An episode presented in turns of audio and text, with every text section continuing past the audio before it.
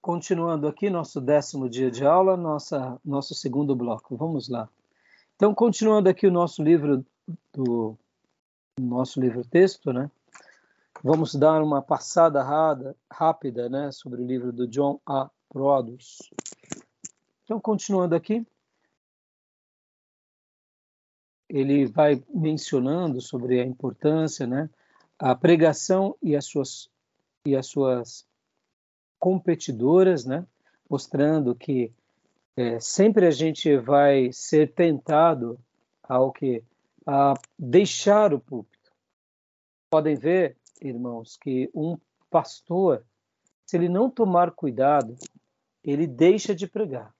Por que ele deixa de pregar? Não é porque ele não quer pregar, é porque muitas vezes o dia a dia do ministério pastoral é repleto de desafios e nós vamos assumindo outras coisas e a gente e a gente vai perdendo essa essa, essa habilidade. Sem dizer que também o nosso público, ao mesmo tempo, vai sendo que é, alvo de muita coisa. Por exemplo, hoje a gente prega no domingo, prega numa quarta-feira, mas as nossas ovelhas elas estão com o smartphone, estão com a TV, estão com a internet, sendo ministrados por um monte de gente a semana toda. Em outras palavras, a gente prega uma mensagem de santidade no domingo, na segunda-feira eles estão sendo desafiados pelo mundo, pela, pelo programa de TV, pelo Netflix, pela Amazon, pelo Prime, ao que? A ir para o mundão. Aí, na terça-feira, eles têm o Neo Pentecostal, que eles fazem parte da campanha. Na quarta-feira, eles vêm para o culto de novo. Na quinta-feira, eles assistem outro programa. Na sexta, eles são convidados por outro programa. Quer dizer, olha só como é difícil. A gente tem muitas concorrências, né? Isso não é fácil. Por isso que é, o, o pastor ele tem que ser muito firme sobre a sua responsabilidade, a maneira que ele ensina, porque há uma, uma, uma competição, eu diria, violenta, uma concorrência, né? E a gente tem que saber de tudo isso. Faz parte, né? Mas a gente tem que ensinar a verdade sem medo de fazer as coisas certas, né? A gente tem que ter essa clareza dessa mensagem eficiente, essa clareza poderosa, e aqui nessa introdução ele vai estar trabalhando sobre isso.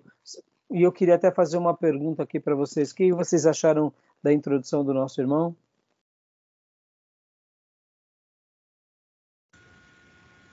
Já faz mais ou menos uns 20 dias que eu, que eu li essa introdução, não lembro muito. Mas queria fazer um comentário a respeito do que o senhor falou a respeito do, das coisas que competem quanto à pregação. Uhum. dias de hoje, um detalhe que se pode acrescentar a isso é a, a, a má conotação né, que tem a palavra pastor, igreja, por conta exatamente de, de, dessas coisas que nós vemos aí, principalmente nas, nas neos da vida aí, né, as neopentecostais.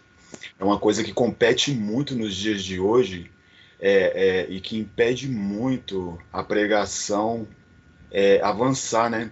Na verdade, é um, é um desserviço que, meu Deus do céu, é tão complicado. É difícil de fazer esse comentário, né, Gil? É difícil. Porque a gente jamais gostaria de estar comentando algo desse gênero, ou desse nível, né? Dizendo que essas igrejas fazem um desserviço. Só um segundinho, irmãos, minha esposa está chamando aqui, só um segundo.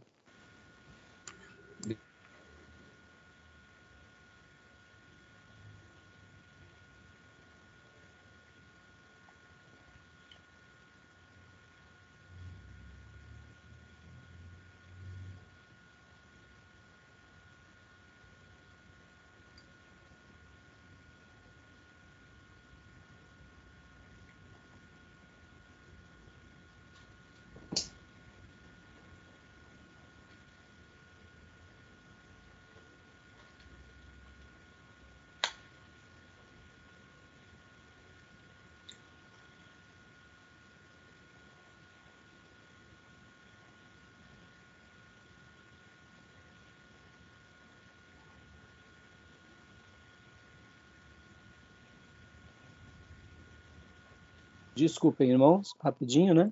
Então, voltando. É tão difícil a gente fazer um comentário desse. Mas é uma verdade.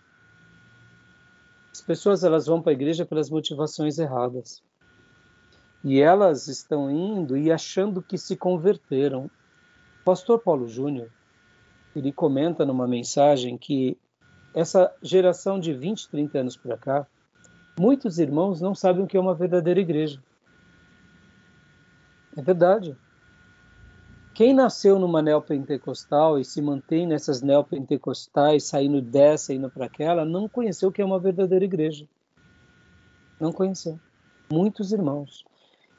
E eu, certa ocasião, no seminário, enquanto estávamos estudando, o pastor ele deu um texto para nós que dizia o seguinte: que pior do que um não crente é um crente desviado.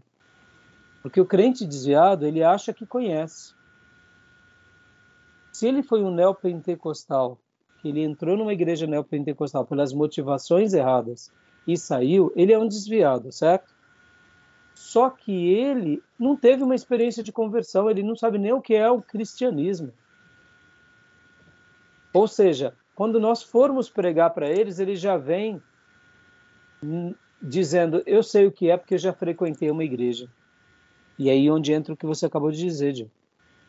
Então, por isso que nós temos uma responsabilidade, eu diria, sobre-humana, de edificarmos uma igreja bíblica, cristocêntrica, sermos cristãos piedosos, deixarmos uma mensagem poderosa e, e o ministro e o pastor é um desafio muito grande. Por isso que aqui são dois desafios, como igreja local e como ministros. A igreja tem que preservar o pastor e o pastor tem que preservar a igreja e juntos para a gente realmente ter uma igreja bíblica, para a gente impactar na sociedade. Antigamente, o crente ele era respeitado porque tinha esse zelo, os pastores e os membros. Os pastores se corromperam, vieram os heréticos e hoje tem um grupo de interesseiros, de lobos vestidos de de cordeiros que usam a igreja para os seus próprios benefícios. Infelizmente, há um desserviço. Eu sei que Deus, pela sua misericórdia, salva vidas nesses lugares, mas, de uma forma geral, o desserviço é imenso. É o que eu acho. Podem ver, a conta é bem simples. Pegue 10 irmãos de igrejas neopentecostais piedosos verifiquem se o nível de cristianismo deles é real no dia a dia. Me, me traz 10 neopentecostais. Você fala assim, não, eu conheço 10 neopentecostais que são fervorosos. É difícil, não acha? Tem tanta igreja, tanto neopentecostal, mas você não encontra 10. Agora eu te digo, pega 10 pentecostais. Aí você fala, não, agora eu já acho. Tá entendendo? De igreja simples, que é o São Salão, podem ser limitados, podem ser até ingênuos, mas você vê zelo neles. Olha que doideira. Então, é, olha, olha a nossa responsabilidade. A gente está aqui fazendo teologia livre, não é um curso reconhecido pelo MEC, mas é para ter o quê? Uma igrejas sólidas, vivas, e a gente ser exemplos de ministros vivos, para a gente criar uma igreja poderosa, para que a gente prepare essa noiva para o noivo. Olha que responsabilidade. Por isso que eu disse na aula passada que toda mudança começa pelo pastor e toda mudança começa inclusive no púlpito. E aí ó, é a tarefa da pregação. É o nosso dever. Como isso é sério, irmãos. Como isso é sério. Mas ainda eu sonho que a gente vai ver muita gente boa. Porque aqui o último comentário sobre isso, irmãos, inclusive foi feita uma estatística entre os históricos e os pentecostais. Ó. Não estou nem entrando no mérito dos neopentecostais. Foi feito um estudo, um estudo baseado na vida deles, né? É, é mais ou menos assim. Estatisticamente, há uma porcentagem menor de histórico que se desvia. Eu estou falando aqui per capita, tá? Se você pega 10 históricos e 10 pentecostais, a gente sabe que tem muito mais pentecostal do que histórico. Mas se você pega 10 históricos e 10 pentecostais, a conta é mais ou menos assim. Para cada 20 histórico, um desvia. E para cada 20 pentecostais, 13 dizia. Sabe assim? Aí a gente fala assim, mas o problema é o pentecostalismo? Não, muitas vezes o problema é o quê? É, é o discipulado, é o quê? É a emotividade, é o uso dos dons de forma inadequada. Estou falando de pentecostal, irmãos. E a gente sabe que tem pentecostal que é sério. Mas muitas vezes a pessoa vai para a igreja e ela é uma pessoa que está numa igreja pentecostal, mas ela é conduzida à emotividade, ao Deus falar, Deus falou comigo, Deus não falou, o profeta foi profeta de Deus, não foi. Então essa pessoa muitas vezes ela não teve uma fundamentação, então muitas vezes elas desviam com mais facilidade. Já nos históricos, porque não tem esse fator, eu diria tão emotivo, é mais acadêmico, é mais estudo, então, quando alguém se batiza, se batiza mesmo. No pentecostalismo, nem sempre a pessoa se batiza, porque realmente foi convencida e entendeu o batismo. Ela, ela, ela passou por uma experiência fogosa e vai lá e se batiza, porque o fogo caiu, entendeu? Isso eu estou tratando de duas igrejas sérias. Eu não estou nem entrando no campo do neopentecostal. E neopentecostal, então, Deus, Deus do céu. Olha a nossa responsabilidade, entendeu, irmãos? Então, que Deus nos ajude na caminhada, tá bom? Beleza? Beleza? Quer comentar mais alguma coisa, Gil, pastor? Eu, bom, se eu puder somar, é, é, essa concorrência, inclusive no próprio livro, ele está fazendo, como um livro foi publicado em 1960, ele está falando, é, obviamente, do período do qual ele está inserido. Né? Ele está começando a falar de filmes, né, produções cinematográficas, etc, etc. É, e óbvio que os tempos são outros hoje, né? Então a gente tem uma concorrência até um pouco mais acirrada. É, e aí, baseado nisso, eu, eu, lembro de ter ouvido uma pessoa falar sobre esse entretenimento que nos assola, né? Em todos os mecanismos. Acabou de falar, inclusive, de Netflix, etc. Só que isso é, é muito grave, né? E aí eu, eu ouvi uma pessoa falar, inclusive no período da Segunda Guerra, as pessoas estavam vendo uma escassez absoluta, assim, eles não tinham o que comer. Só que o entretenimento, e principalmente o entretenimento adulto, estava em alta. Como é que justifica isso, né? As pessoas não tinham o que comer, mas tinham dinheiro para gastar num bar com cachaça ou com outros prazeres, né? E aí a pessoa dava uma ênfase muito grande nesse aspecto. Meu, a gente tá, meu filho não tem o que comer lá. Mas aí no final do dia o cara tava no botequim dele lá, no meio de uma guerra. Isso é um fato, né? Pelo menos a pessoa trouxe como um fato. E estava lá se, se embriagando. E essa realidade é muito presente, né? A tendência é que isso intensifique ainda mais. E aí, óbvio, né, que a responsabilidade do lado de cá, ou seja, nossa, acaba sendo muito maior. E aí eu até aproveito o gancho aqui para falar aquilo que o senhor estava falando, né? A gente tem muitas ferramentas a nosso favor as redes sociais, etc, etc. E eu vejo uma deficiência da minha parte, porque eu não sou um cara muito inteirado nas redes sociais. Na verdade, eu, eu não existo nas redes sociais. E, de fato, é uma ferramenta importantíssima. A gente a pode... Você está inserido também, né? Agora, né, pastor, vamos lá. Vamos, vamos fazer aqui um desconto, né? É, no intervalo, a gente, eu mostrei algumas coisas para vocês sobre essa questão da gente estar tá envolvido nessa questão, nesse mundo e aproveitar esse momento que Deus está tá nos permitindo. Mas, sobretudo, quando a gente tem uma vida poderosa na nossa comunidade, na, na nossa família, no nosso trabalho, de uma forma ou de outra a gente vai chegar lá também. Porque a gente deixa uma marca poderosa. A gente vai deixar. O cristianismo vai ser alastrado ao nosso redor, né? Mas assim, é importante a gente estar tá crescendo, é importante a gente estar tá vendo isso, é, usufruindo e sendo útil porque tem muito entretenimento e tem muita coisa fútil, mas a gente também é hora de chegar lá e falar assim, ó, há uma coisa maravilhosa que vai ser a resposta para vocês, que é o evangelho, né? E aí vai até de encontro com o que ele fala, né? Ele está falando sobre a pregação, que enquanto ele fala sobre essas, essas vou chamar de ameaças aqui, né? É, o que traz a libertação continua sendo e não vai mudar é a pregação da palavra.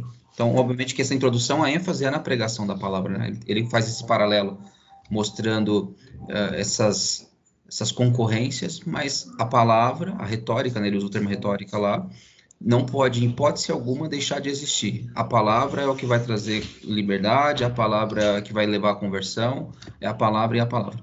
Exatamente. Somente a palavra.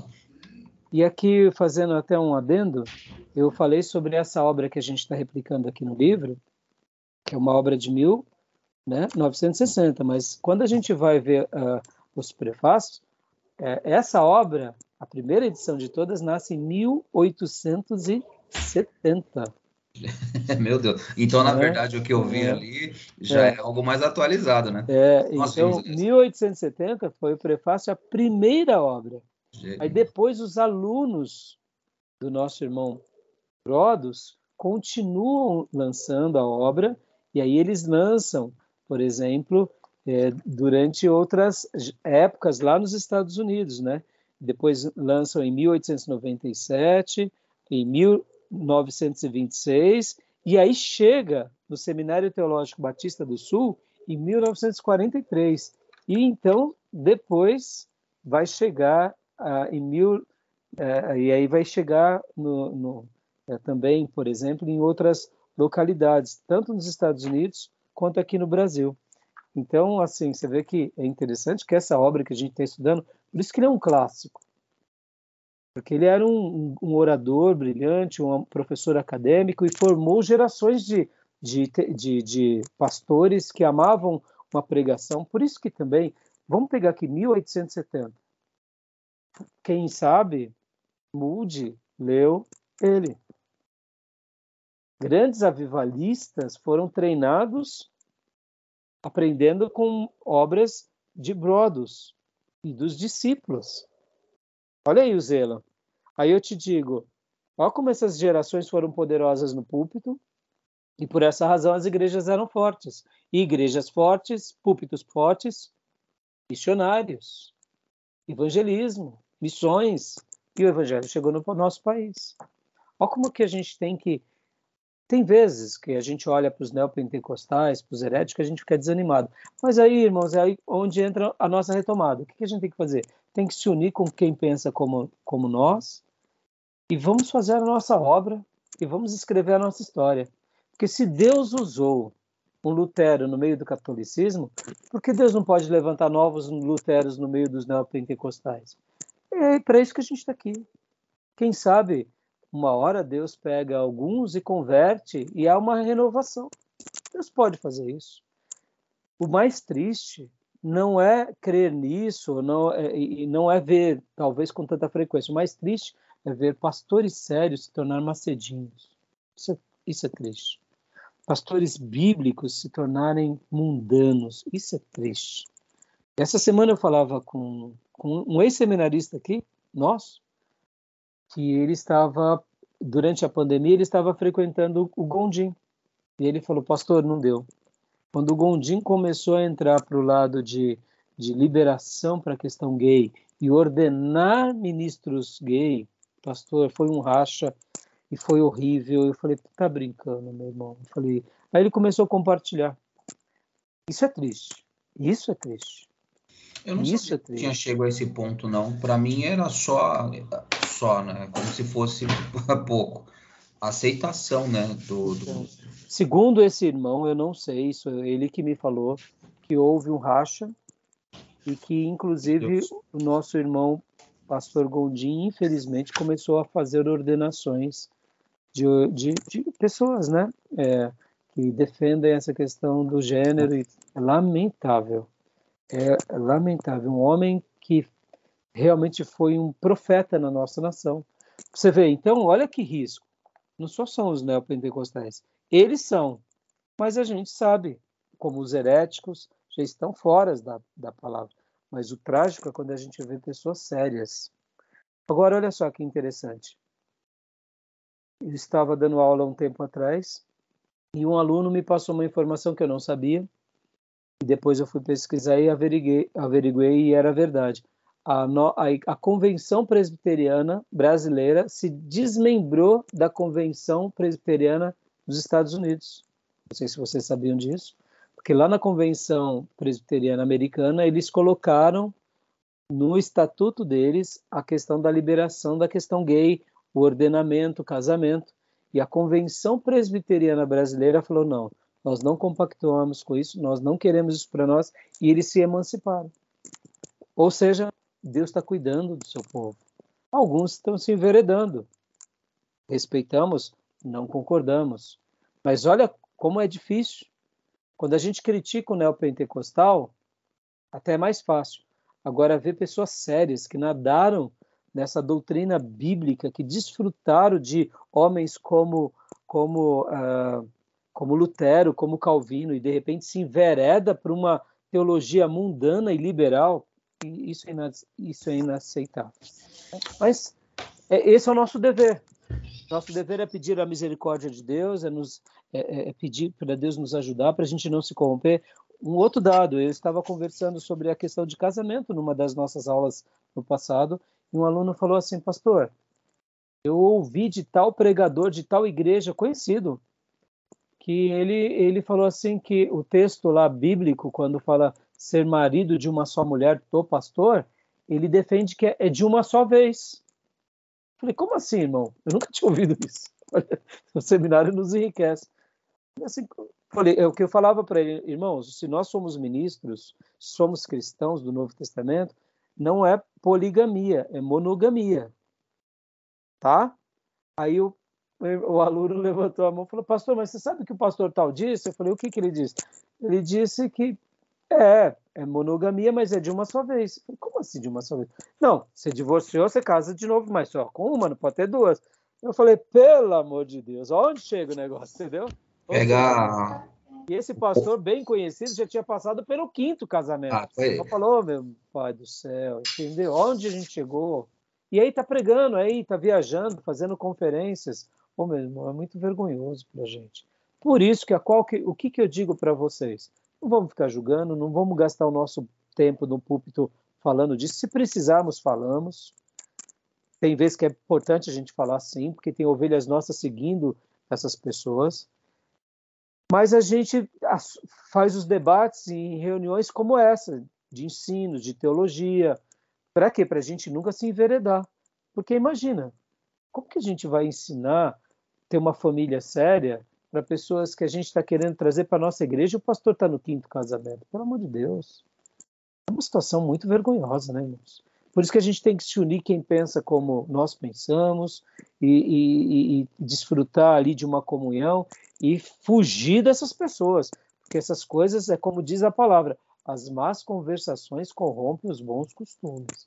Corrompe mesmo. Se a gente ficar andando com esses mancos, a gente vai mancar. Vai mesmo. Se a gente ficar andando com os tortos, a gente vai ficar todo torto. Então, a gente tem que fugir e tem que se unir a pessoas que têm uma vida de piedade, de zelo, de valor à palavra. Ah, mas eles são simples, não tem problema, mas eles são sérios com a palavra. Ponto final. Tá bom? Beleza, meus irmãos? Vamos prosseguir? Vamos prosseguir. Vamos lá. Então, os perigos do estudo da retórica, né? Leia para nós, pastor, essa parte. Vamos lá. Devemos notar bem ao adotar os métodos retóricos que não se consegue tudo. O apóstolo Paulo temia desde cedo que com palavras persuasivas viessem de é, cambulhada, é isso mesmo? É, cambulhada. Eu não lembro de ter lido isso, não.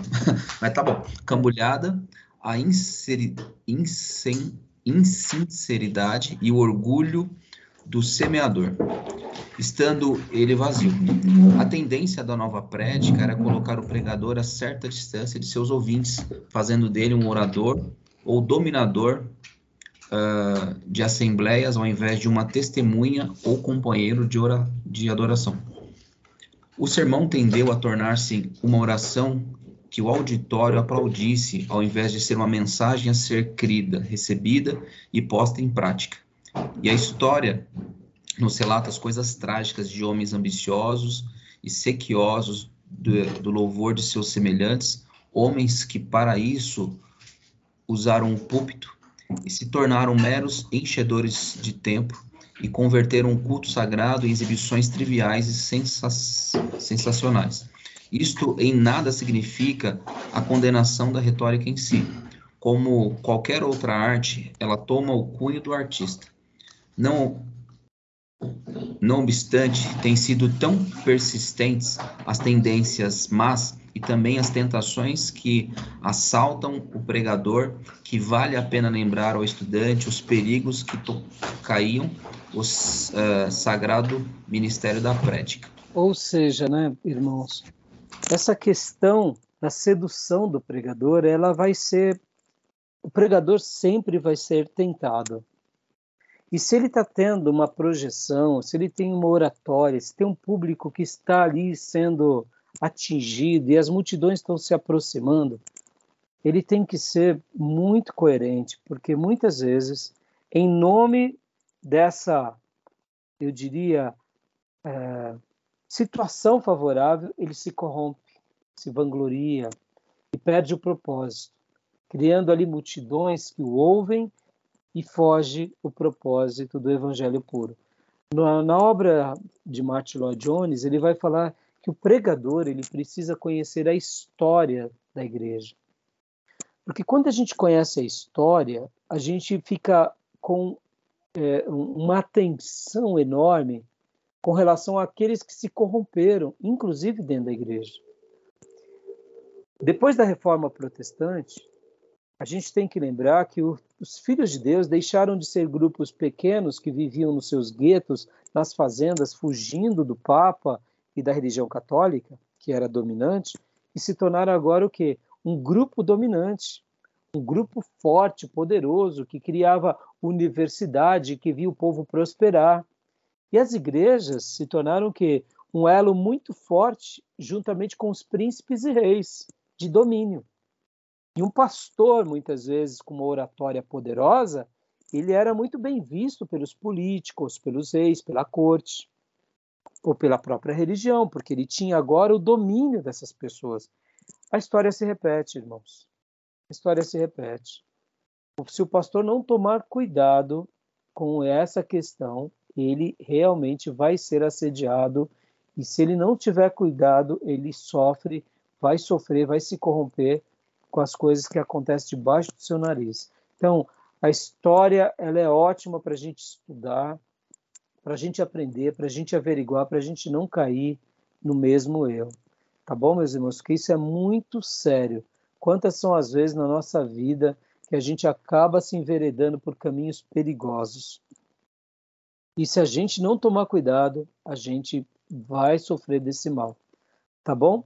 Eu estou falando isso tudo aqui com vocês porque parece bobeira, né? A gente pensa que é só hoje. Não, longe disso. Isso sempre aconteceu desde o, desde o passado. Irmãos, o poder é o mesmo. O poder é o mesmo, não muda. Guarda isso. O poder é, é, é o mesmo poder que, que hoje a gente tem, que, que assedia o nosso coração, que nos iludibria. É o mesmo poder, entendeu? Então, se a gente não tomar cuidado, a gente vai se corromper e quando a gente for ver, já é tarde demais, tá bom? Tudo bem até aí? Vamos, vamos colocar lá para frente. Aqui, como eu disse para você, ele vai trabalhar sobre vários pontos, pontos assim muito interessantes. Eu não vou ficar gastando muito tempo, a gente só vai dar essa pincelada, né? Aqui, vamos agora para essa parte. O livro é um pouco diferente, né? Então. Tem um ponto que eu achei interessante, pastor, é que o fato de eu estar com ele digital, eu acabo não conseguindo marcar. Deixa eu até procurar ele aqui. É sobre a escolha do texto. Tá bom. Gente... Eu acho bem. É, bom, é óbvio, né? A nossa realidade lida com isso todos os dias, né? Essa escolha.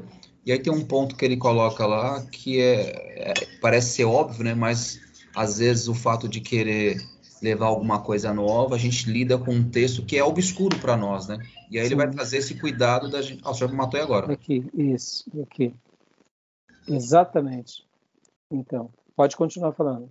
Bom, enfim, né? Aí ele vai dar ali, ele usa como regra, inclusive, né? Regra da escolha do texto. Uma delas, obviamente, é não optar por um texto cujo entendimento ainda não nos foi dado, para a gente justamente não tropeçar numa coisa que parece ser óbvia, né? E aí, inevitavelmente, a igreja, quando olha isso, ela não vai compreender absolutamente nada. E a gente não pode esquecer que o nosso papel também é ensino, né? Exatamente. Não é como o senhor mesmo falou aí na, há minutos atrás, não é estar tá lá para é, ser massa de manobra ou usar seu orador para massa de manobra ou se fazer parecer alguém cheio de, de, de habilidade e conhecimento, mas para a glória própria.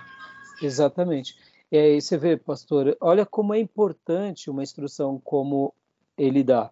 Isso me faz lembrar de Spurgeon, que também dá recomendações semelhantes a essa. E são, são dicas como essa que acabam sendo é, dicas de ouro para nós. Porque se a gente já não seleciona o texto adequado, a gente já começa inseguro. A gente já se enrola tentando explicar ele. Mas se a gente escolhe um texto adequado ou faz um corte adequado, mesmo que a princípio sejamos um pouco raso, mas a gente ganha no que na objetividade. De repente é um versículo que é um pouco longo, é, são várias ideias no único texto, você faz um corte e você trabalha sendo fiel. Então, é isso aí. Ah, no livro texto, né, nessa edição que eu estou aqui comigo, essa parte é a página 35 diante, que diz o texto, o significado do termo, o uso do texto, regras para a seleção de um texto. É isso aí. Quer comentar mais alguma coisa, pastor? Inclusive, eu, eu, tô, não, eu não, não, coloquei o livro aqui ainda, mas eu lembro que ele faz um comentário sobre os pregadores. Não sei se era no nosso século, no século passado, eles usavam porções, né? Eles não pegavam talvez ali um verso inteiro, eles pegavam uma porçãozinha ali, a parte A ou a parte B, e em cima daquilo era elaborado o sermão. Exatamente, entendeu? E eu vejo muito isso, inclusive, nos devocionais do próprio Spurgeon, né? Eu, lembro, eu tinha um, tá com a minha mãe, inclusive, e lá o Spurgeon pegava lá um, sei lá, Lucas capítulo 5, verso 12, parte A. E aí, em cima daquilo, ele fazia um baita de um esboço também. Sempre muito rico, né? Sim, sim. Você vê que. É, e a gente, ouvindo isso, a gente aprende essa objetividade, e essa objetividade passa a ser algo normal em nós. É aquilo que eu falei para vocês do Elon Musk, que quando ele, ele pega e começa a escrever algo, estuda e depois ele fala como se ele estivesse dizendo a quem? A crianças. Então você vê que o que você acaba de dizer de Spurgeon é uma habilidade de pegar um texto e diante desse texto tentar ser claro e objetivo nele. Isso é muito legal. Maravilha, pastor. Olha aqui, ó, as principais fontes né, é, de um erro na interpretação de um texto. Muito bem colocado. E aqui ele vem trazendo as suas orientações, né? Joia. Continuando, então, quer... eu vou prosseguir aqui. Se o Dil for lembrando de alguma coisa também, tá, Dil? Se sinta à vontade para estar tá, tá compartilhando, tá, Dil? Ok, pastor. Quer comentar alguma coisa agora ou depois? Não, não, eu, eu me lembro claramente dessa passagem que o pastor mencionou aí, mas não, não lembro de ter retido assim muita Sim, informação sobre, né? sobre esse assunto. É, você sabe que uma das dificuldades que a gente acaba tendo no seminário é que muitas vezes a gente acaba lendo muito e não faz uma leitura de tanta qualidade. Por isso que é normal que a gente releia depois. É normal. E aqui talvez, ah, aqui ó, exemplos de textos empregados erroneamente. Vai dar exemplos, né? Isso é muito legal. Por isso que um conselho que eu dou para vocês, se vocês num dado momento acharem assim, não, eu vou ler novamente, leia, não tem problema. É, eu vou até dizer para vocês, criem o hábito de aprender a gostar do que vocês já leram e releiam. Ah, uma das características da nossa geração, aqui ó, sugestões para o estudo de texto. Ah, a gente vai entrar agora no estudo. É, é uma das uh, uma das características da nossa geração é a pluralidade. A gente precisa de algo novo todo dia. Isso é horrível, irmão. Vem cá. A gente não precisa de fazer um filho novo a cada dia, ter, ter dez filhos. A gente tem que amar o filho que tem. A gente pode ter momentos sim de buscar mulher. Devemos fazer. Mas é, é com a mesma mulher, não é com aquela ideia há pouco, né? Uma de cada vez já pela quinta vez. Pelo amor de Deus. Deus nos livre disso. É, eu sei que o divórcio a gente tem que encarar como uma coisa que acontece. A gente tem que ter uma linguagem. Olha só que interessante, irmãos. A gente tem que saber que existem pessoas que vão divorciar. A gente não pode achar que uma pessoa que divorcia, ela, ela cometeu o pecado da blasfêmia contra o Espírito Santo, entendeu? A gente trata de alguns pecados como se fossem imperdoáveis, né? O irmão que adulterou, é pra, é, é, nós nós rotulamos ele como se fosse a blasfêmia do Espírito Santo. Isso não é verdade. Ele adulterou, mas Davi adulterou também. Sansão vivia uma vida promíscua. Judá, Judá, né? Também foi um, uma pessoa que cometeu erros horrorosos sobre isso. No entanto, o que acontece? A gente tem que saber lidar, a igreja tem que ter essa maturidade de lidar. Só que assim, né, irmão, você vê que interessante. A gente não pode avacalhar, né? A gente tem que saber que essa questão que o mundo coloca para nós, do entretenimento, da novidade, que tem que ser uma coisa nova, pode ver, irmãos, até a mensagem. Se o pastor pregou uma mensagem, não, tem que pregar uma mensagem diferente. Qual o problema de ele pregar a mesma mensagem depois de seis meses? A gente deve ouvir isso com alegria. Pode ver que a gente tem um livro que é bíblico e é o mesmo livro a vida toda para todas as gerações. Então, a, a, leitura de um livro, né, que nem aqui, esse livro ele é um livro que a gente pode lê-lo várias vezes e a gente vai aprender. Então, sabe, faça do seu momento de estudo teológico um momento de prazer. É claro, eu admito aqui com vocês, tem matérias, por exemplo, até hoje eu lembro, a minha matéria de apologética, pelo amor de Deus, eu tive um trauma, porque o livro era horrível. O livro era muito bom, mas ali tinha uma proposta filosófica e eu, puxa, eu, eu queria sair correndo daquele livro. Né? Então, assim, eu lembro que. Mas existem outros livros de apologia. Então, se aquele livro foi ruim para mim, que vai acontecer, pega um outro livro sobre o tema. Agora, você nota que você não tem aquela fluência naquela área, deixa aquela área. Quem diz que a gente tem que dominar todas as áreas? O Flávio, por exemplo, nos dias que ele fazia seminário, ele falava assim: Pastor, eu amo a história da igreja. Eu amo essa. Gosta mesmo, Flávio? Olha que coisa linda. Você gosta da área da história da igreja? Então mergulha. Continue lendo livros novos. Você agora gosta da área da hermenêutica, da exegese? Puxa, se aprofunde dentro dessa. Você gosta do Velho Testamento? Você gosta da área pastoral? Você gosta do aconselhamento? Mergulhe.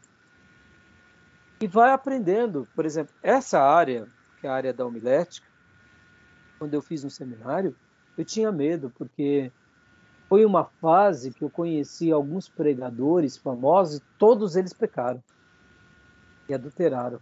Eu falei, eu quero ser nada pregador para cair no laço. E eu tive, eu tive dentro do meu coração esse medo. Eu falei, eu não vou nada. Eu vou é ser útil para Deus. Eu vou é para o campo missionário, para as tribos indígenas. Eu vou é ganhar as pessoas. Foi uma matéria que eu não dei muito apreço, mas eu gostei dela. Tirei tudo 10. Mas eu tinha medo.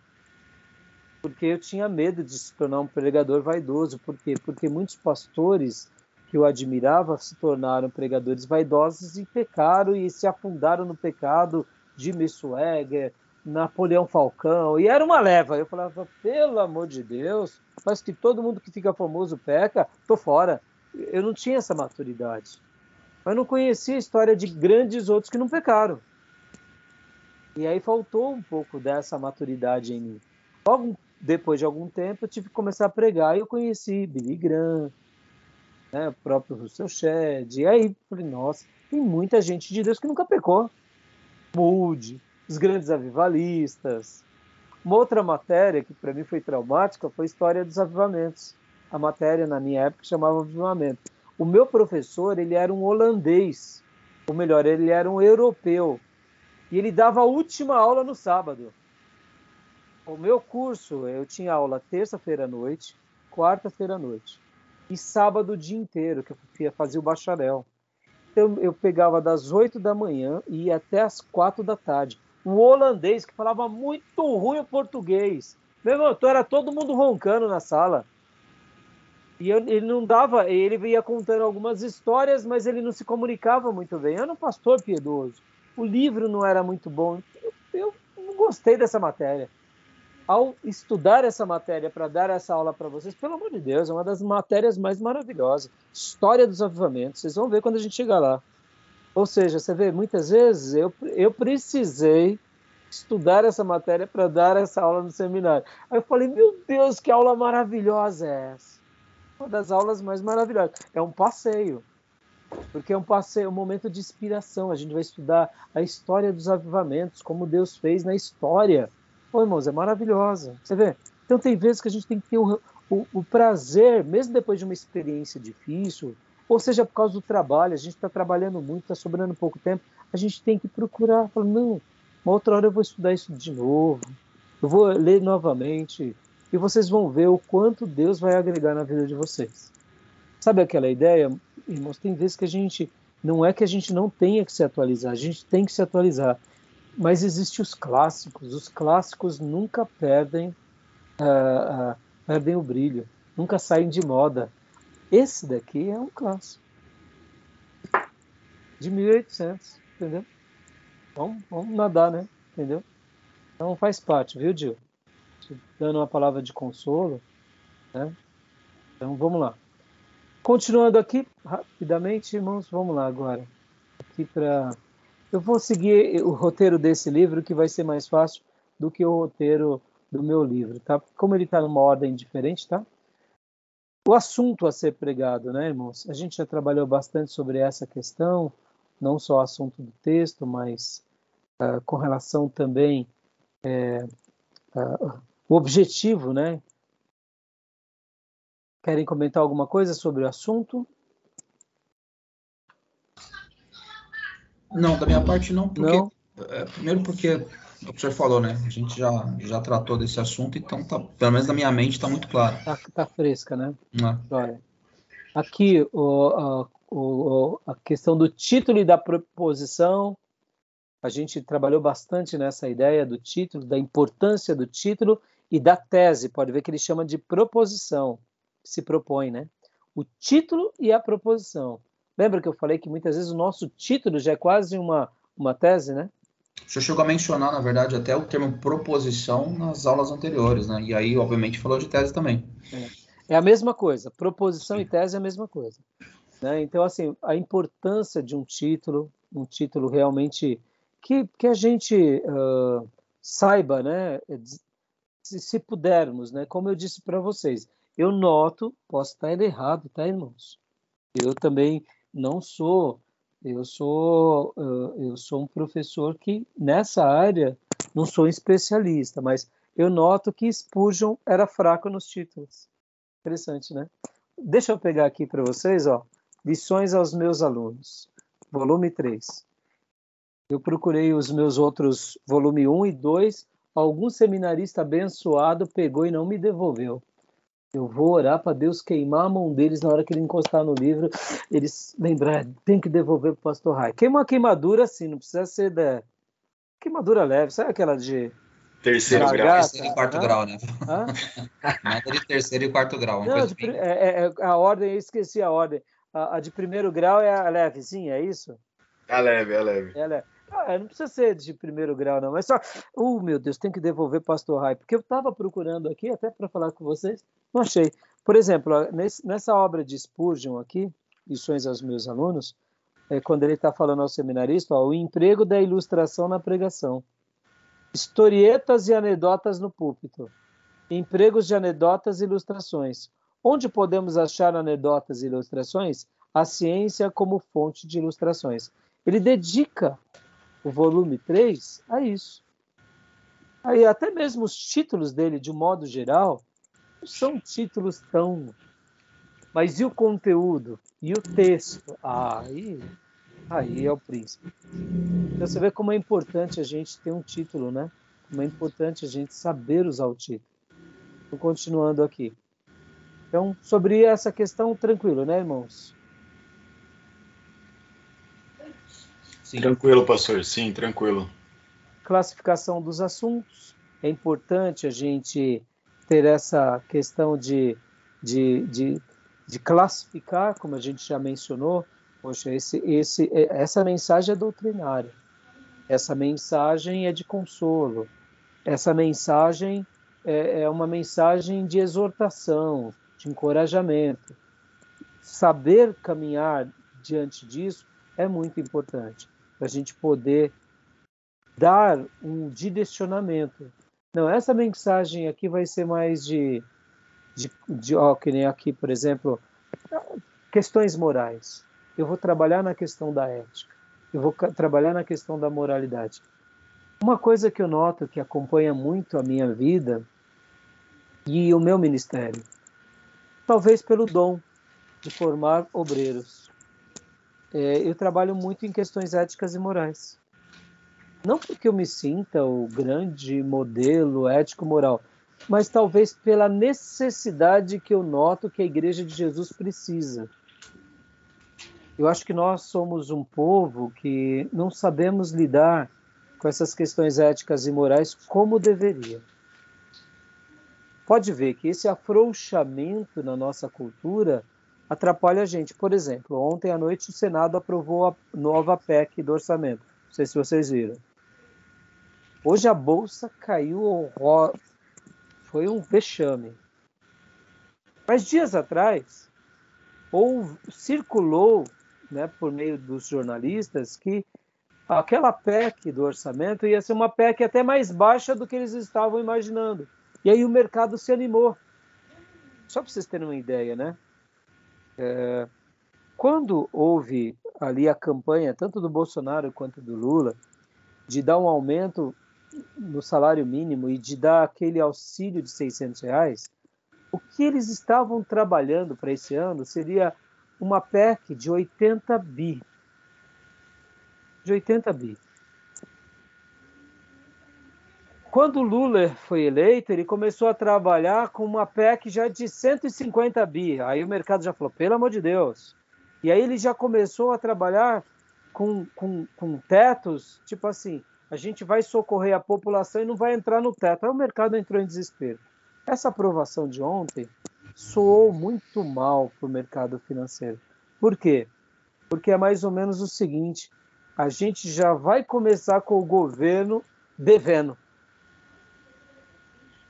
Por isso que as empresas, por exemplo, já começam a ter terrores, porque naturalmente vão ter que levantar esse dinheiro de alguma coisa, de impostos, ou de alguma coisa, automaticamente vai se aumentar os juros. Então está sendo uma, um horror. E hoje a bolsa caiu em empresas, por exemplo, que elas têm que fazer um financiamento. Então você vê, por exemplo, como pode um Senado fazer uma aprovação como essa? Como podem liberar o que não tem do próximo governo? Não importa se é Bolsonaro, não importa se é Chiquinho da Silva, se é Lula. É uma frouxidão moral, entendeu? É uma festa do caqui. É uma irresponsabilidade. Estão querendo dar dinheiro para os pobres, mas estão querendo fazer isso e deixando um lombo. Ou será que as pessoas não notam que isso é uma maneira de, de desviar recursos, de usar recursos indevidos com coisas indecorosas? Porque o que, que se deve gastar? Se deve gastar o que se tem. Se deve fazer um planejamento onde o país cresça economicamente, tenha superávit, tenha investimento. Como que você vai atrair investimento estrangeiro, sendo que o, o, os estrangeiros estão olhando assim para o nosso país e estão dizendo assim, mas pera lá, vocês já estão gastando mais do que recebe? Não, não vou, não vou pôr dinheiro aí não. Não vou pôr dinheiro não. Vocês já estão fazendo um rombo fiscal? Nem começou a governar? E é por essa razão que virou essa bagunça. Pode ver que como que o povo brasileiro está lidando agora com o que o Senado fez? Está todo mundo tranquilo. E não assistiu o jogo da Copa amanhã. Tá entendendo? Todo mundo sabe que vai ser uma festa do caqui, mas não estão ligando. Questões éticas e morais. É coisas do, do Senado, é coisa da política, não é coisas nossas, irmão. Vai afetar a nossa educação, vai afetar nossa saúde, vai afetar os nossos empregos, os nossos membros e a futura geração. Não pode. Mas a questão ética e moral, há uma frouxidão. E essa mesma frouxidão ela é replicada onde? Na igreja. As pessoas não ligam mais se estão fazendo dívida, se pagam a dívida. A questão do nome. Pode ver. Então, uma coisa que caracteriza muito a minha vida, o meu ministério, é o resgate dessa questão ética e moral. Não, não, o crente não pensa assim. O crente não faz dívida assim. O crente não pode ser assim. Não, não, não, tá errado isso daqui. Mas quando se trata dos outros, o problema é dos outros, mas é o problema nosso, né, irmãos? Então, né, é importante a gente estar tá, tá trabalhando essa questão aqui dos assuntos, né, e, e alinhando essas questões e trabalhando na contracultura, né? Na contracultura. Então, a, é importante classificar todo tipo de sermão sem medo de, de, de, de fazer ele, né? Ah, aqui, agora, assuntos históricos, questões da, da nossa história, assuntos empíricos ou da experiência. O que, que seria assuntos empíricos? O que, que vocês entenderam como assuntos empíricos, irmãos? O que, que, é, o que, que é empírico? Eu não lembro do, do que eu coloquei lá. Aliás, do que eu li, né? Mas. Que eu que não conheço direito o termo, pastor. Experiências e empíricos é a mesma coisa. Empírico é, seria aquilo que você foi baseou-se em experiências. Então, por exemplo, uma, uma experiência científica, a teoria da relatividade, ela nasce a partir de experiências. E, e o empírico, o, o empirismo é, é, seriam são observações metódicas baseadas em experiências. Então, por exemplo, quando a gente fala da lei da gravidade, a gente chegou à lei da gravidade baseado no quê? Baseado em estudos, baseados em ciência, baseados em provas. Isso é empirismo. Então, sermões baseados é, é, é, em assuntos empíricos ou da experiência seria agora lembro de ter lido sim então, seria mais ou menos o seguinte é o cristão que vive não zelando pelo seu bom nome dando mau testemunho ele vai naufragar e essa igreja vai sofrer. Ou seja temos experiências na Bíblia? Sim temos. Temos experiências ao nosso redor? Temos. Então a gente prega sobre isso porque são assuntos baseados na experiência. Líderes tiranos, corruptos e povo que é omisso, não que, que, que pratica a omissão. Irmãos, olha que interessante, como, como ser servo de Deus é forte. Sejamos honestos. Nós gostamos do confronto ou nós nos silenciamos ao confronto? A gente se silencia. E muitas vezes, em nome do pastorado, a gente fala: não, eu sou da paz, eu não gosto do confronto. Mas na realidade é frouxidão estou falando que a gente vai ser briguento, como alguns pastores são. Mas o que eu quero dizer, pecado da omissão é um pecado tão grande quanto da comissão. Levítico 5 vai falar muito sobre essa questão do que quando eu vejo alguém pecar e sei que ele pecou e não me posiciono da forma correta, eu me torno cúmplice e Deus vai me punir por isso. Vamos pensar como igreja, uma igreja omissa estamos vendo o menor abandonado ser maltratado. E a gente fica quieto, porque fala, não, isso dá muito trabalho, a gente vai arrumar briga com o prefeito. Tá entendendo? Não, a gente tem que ter uma voz profética. Ezequiel fala muito disso aí também, né, pastor? Exatamente, o atalaia. Então a gente tem que ser atalaia. Então percebam que muitas vezes, que nem por exemplo, irmãos, eu sei que muitos cristãos usaram o púlpito para fazer política e se desvirtuaram, é verdade. Mas vamos lá, a gente precisa denunciar os erros com sabedoria, de esquerda e de direita. A gente tem que denunciar os erros. A gente tem um apreço maior pela direita? Tem. Mas isso não quer dizer que tudo que se faz também está certo.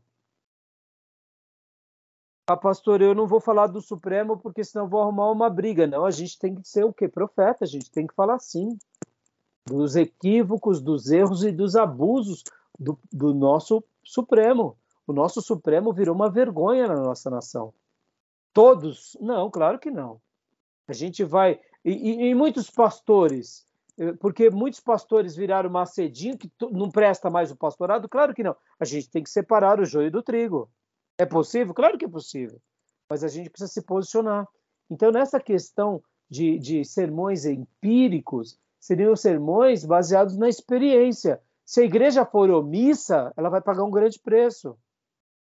Então a gente pega a experiência, por exemplo, lá no, nos Estados Unidos, a questão do racismo. Eles foram omissos. Olha o preço que pagaram. Vamos pegar aqui uma coisa, irmãos. O Ocidente guerreando contra, contra o leste europeu. Está errado isso daí, irmãos. A gente não pode deixar a OTAN encher de armamento. Não estou dizendo, me entenda como é complicado. Os Estados Unidos ele não foi pacifista. Os Estados Unidos ele quis a guerra. Está errado isso daí. Os americanos cristãos precisam se posicionar lá dentro da América falando sobre isso, porque ao invés de eles serem um elo de paz, eles foram um elo de guerra.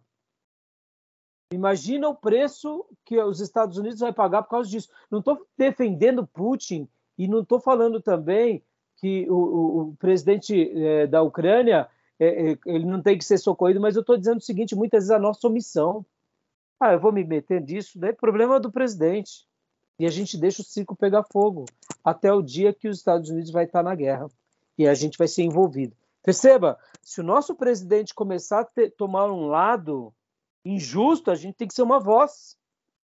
Uma voz contra aquele que sofre, contra o refugiado que precisa de abrigo. A gente precisa, porque muitas vezes a gente, como igreja, que a gente acaba sendo omisso. Isso é um pecado. São experiências, são coisas empíricas. A igreja foi omissa no passado e a gente não pode ser omisso hoje. E essa é uma função pastoral. Sermões baseados nisso. Tudo bem? Querem fazer algum comentário? É muito crítico isso, né? Porque a gente olha a nossa sociedade e, bom, eu fiz escola pública, embora tenha estudado no SESI também durante um período, mas eu não me lembro de ter sido instigado a ter um senso crítico a respeito das coisas. De verdade, não lembro mesmo. Então, pelo que eu percebo, a sociedade, na sua maioria, ela só aprendeu a ouvir e nunca tecer nenhum comentário a respeito de nada do que se vê. Então, pastor, você disse a palavra-chave. Fomos formados em escola pública. Pessoas, nossos mestres, grandes mestres, mas eram mestres que também vieram de, de uma natureza pobre. Que, que, que, na realidade, o objetivo deles era formar academicamente os alunos e não pensadores. Essa é a diferença entre uma cultura de riqueza e uma cultura de pobreza. Filhos de ricos nas escolas ricas, desde cedo, eles, eles vivem o quê? Sendo treinados à crítica, contra-argumentar, a refletir, a tomar proveito, a dominar a dominar sobre o outro que é mais forte que ele, ou seja, então ele tem uma mente crítica e desde cedo o pai dele já ensina, filho, ó, não confia em ninguém. Tá vendo aquele advogado que é o tio, ele quer arrancar a gente daqui, ele quer tomar nossa coisa. Ou seja, desde cedo ele já aprende a disputa, são levados ao esporte. No esporte, querendo ou não, há uma disputa boa do mais competente. Então, percebam que uma cultura de pobreza nos prejudica muito. Eu também fui fruto de cultura de pobreza. Agora, vamos lá, o ponto alto. A igreja. A igreja se pressupõe uma cultura de riqueza. A gente não pode deixar o nosso povo ser um povo ignorante, lesado. A gente tem que levá-los a argumentar, a criticar. A gente tem que receber a crítica, tem que contra-argumentar, tem que ensinar, porque nós seguramos um livro da maior riqueza de Deus. E a gente não pode achar que quem nos critica é um demônio. A gente tem que dar, dar o direito da dúvida, tem que ch chamar o argumento, tem que, tem que levá-los a, a, entrar nas universidades, nas federais, sem medo. Quantas vezes a gente com medo fala, não, filho, você vai para a faculdade, você vai desviar. Não, tem que ir para a faculdade sim. Você é crente, então vai lá e faz a diferença. Está entendendo? A gente tem que fazer com que os nossos membros se tornem professores do Estado, se tornem professores universitários das escolas federais, executivos. A gente não tem que ter medo, entendeu? Cultura de riqueza. E é isso que a gente, por isso que a gente está aqui, ó, cultura de riqueza, entendeu? E a gente não tem que ter medo, não. Ou seja, esse senso crítico apurado. E é um desafio. É um desafio. Quando um jovem chega e faz uma pergunta cabeluda para a gente, a gente não tem que dizer, oh, não pensa assim não, porque isso é do diabo. Não, a gente tem que falar, é, o que você está falando é complicado. Vamos, vamos, vamos chegar a um consenso. Não sei. E a gente tenta resolver. Amém, meus irmãos?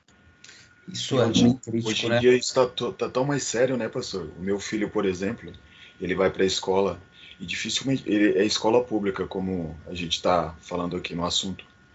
E é, tá bem mais defasado, assim, a gente já veio de uma de uma educação muito ruim de escola pública. Hoje está pior ainda, porque pior ainda. quando ele tem aulas são de professores eventuais, só, só para você ter ideia, a maioria das aulas que ele tem são de professores eventuais. Tem mais aula vaga do que. Então, agora, cara. Olha, olha só que interessante. A gente tem que orar muito para Deus levantar pessoas para mudar esse panorama. Eu mandei um áudio no grupo da Igreja da é Bolsa e eles fizeram um comentário sobre uma certa situação, e aí eu disse para eles lá, falei assim, gente, nós como igreja precisamos montar escolas, colégios. Aqui, o seminário é o meu laboratório do futuro colégio. Eu já lancei a semente. Eu penso o seguinte, que a igreja, ela não tem por obrigação de ter um seminário teológico, admito, mas ela tem que ter mestres na igreja pregadores exímios, poderosos, para ter famílias fortes e ser uma igreja forte.